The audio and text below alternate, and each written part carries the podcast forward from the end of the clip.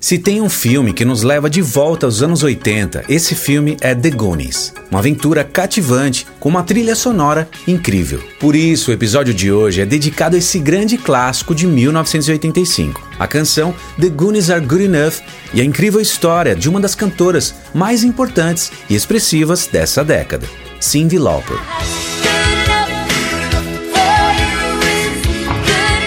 Sou Léo Richter e está começando Por Dentro da Canção.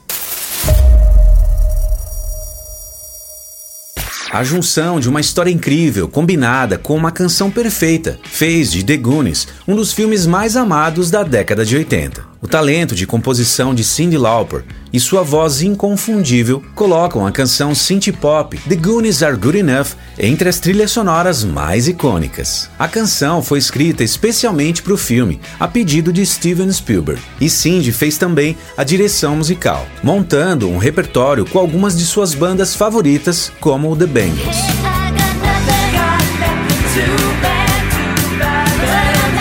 The Goonies é um filme de comédia e aventura de 1985 coproduzido e dirigido por Richard Donner, com roteiro de Chris Columbus e baseado em uma história de Steven Spielberg. No filme, as crianças que vivem no bairro Goondocks, na cidade de Astoria, em Oregon, tentam salvar suas casas de uma execução hipotecária. Os proprietários de um clube local ameaçam derrubar suas casas para que eles possam ampliar o tal clube. E o garoto Mike descobre um mapa de tesouro em seu sótão. O mapa parece levar a algum lugar debaixo da cidade de Astoria e supostamente revelará o tesouro do infame Willy Caolho, um lendário pirata do século 17. Mike e seus amigos os Goonies, como são chamados, decidem tentar salvar o seu bairro, indo atrás do tesouro. Mas para isso eles devem enfrentar o trio de mafiosos italianos, os Fratelli, que também querem descobrir o tal tesouro escondido. E nessa aventura, eles contarão com a ajuda do valente e destemido Slot. E aqui, algumas curiosidades sobre o filme. O Goondocks é o bairro mais simples da cidade de Astoria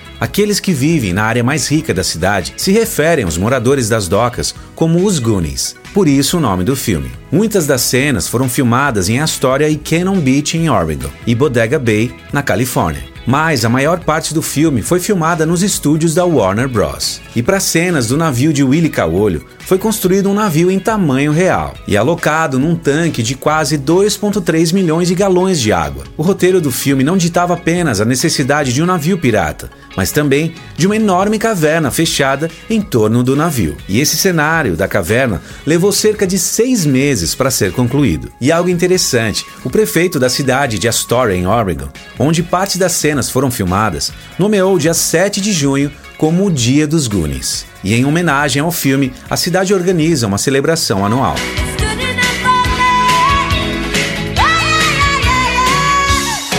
Cynthia Ann Stephanie Lauper Thornton nasceu no Brooklyn, em Nova York. Filha do meio de uma família católica, seu pai Fred era descendente de alemães e suíços, e sua mãe Catherine era descendente de italianos. E eles se separaram quando Cindy tinha apenas 5 anos de idade. E ela cresceu no bairro de Ozone Park, no Queens. Quando criança, ouvia artistas como The Beatles e Judy Garland. Aos 12 anos, Cindy começou a escrever suas primeiras composições, com violão dado por sua irmã mais velha, Ellen. Aos 17 anos, ela saiu de casa para estudar arte e escapar do seu padrasto abusivo. No início dos anos 70, Cindy começou a se apresentar como vocalista de várias bandas. Fazia covers de músicas disco, assim como Janis Joplin, Betty Company, Jefferson Airplane e Led Zeppelin. Embora estivesse nos palcos, Cindy não estava feliz cantando covers. E em 1977, por conta do excesso de shows, ela danificou suas cordas vocais e ficou um ano sem cantar. Ela foi informada pelos médicos que nunca mais cantaria, mas recuperou a voz com a ajuda da treinadora vocal Katie Agresta. E em 1978, Cindy conheceu o saxofonista John Turry e formaram a banda Blue Angel e gravaram uma fita demo com algumas canções autorais. Steve Massarsky, empresário do The Allman Brothers Band, ouviu a fita e gostou muito da voz de Cindy e resolveu empresariar a banda.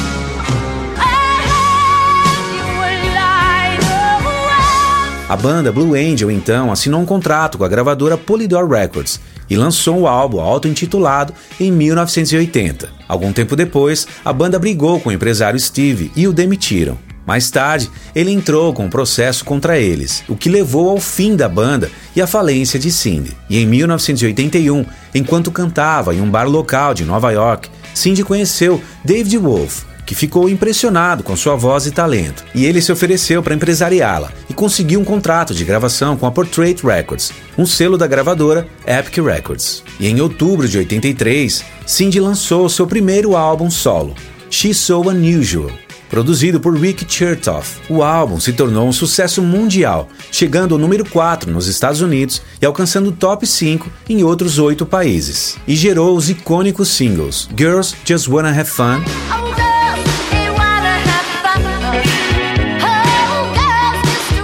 Time After Time.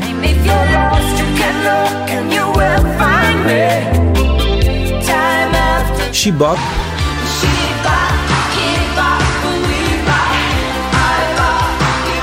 All Through the Night.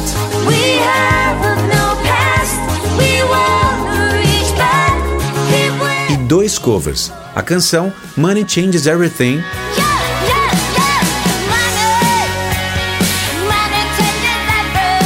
Que é um cover da banda de rock The Brains.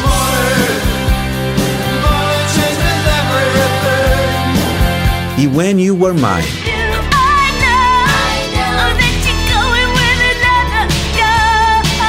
cover de Prince, do álbum Dirt Mine, de 1980.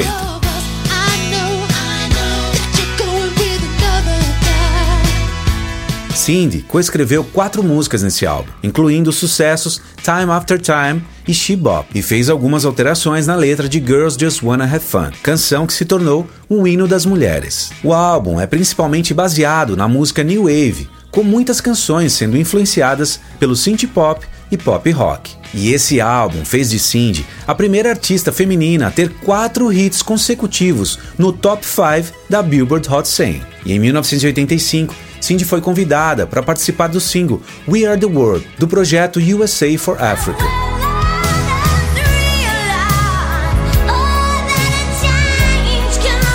Escrito por Michael Jackson e Lionel Rich e produzido por Quincy Jones. O projeto incluiu vários grandes artistas, com o intuito de arrecadar fundos para ajudar a erradicar a fome na África. E ainda em 85, Cindy lançou o single The Goonies Are Good Enough.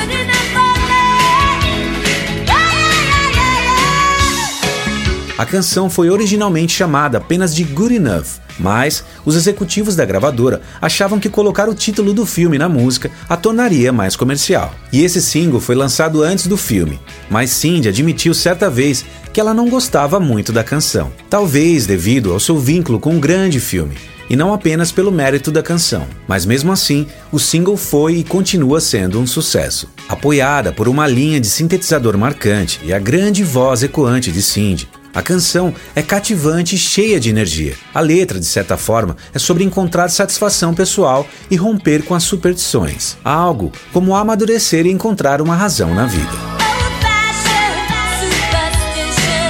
Em 1986, Cindy grava seu segundo álbum, True Colors, lançado em setembro de 86, e gerou os singles.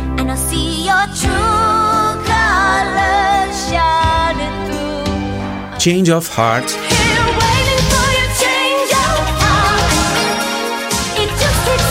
What's Going On.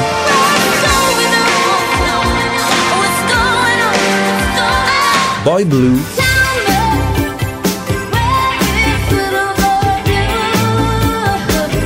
E Maybe He Will Know.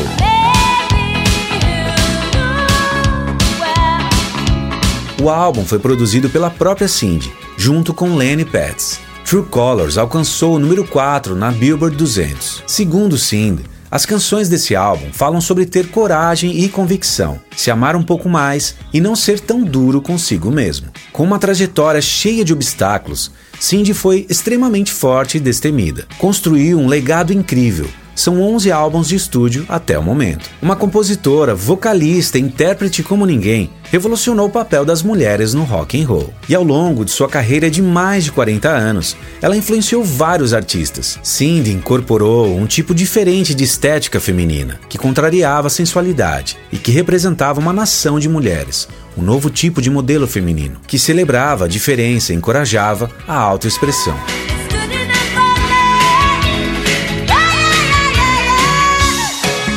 E chegamos ao final de mais um episódio clássico. Se você gostou, deixe o seu like, comente e compartilhe com a sua galera. E se ainda não é inscrito, se inscreva para não perder a segunda parte desse episódio, onde eu vou isolar cada instrumento e vozes da clássica canção The Goonies Are Good Enough. E aqui do lado e também na descrição tem mais vídeos da série para você maratonar. Deixo aqui meu abraço, fique bem e nos vemos na segunda parte. Até lá!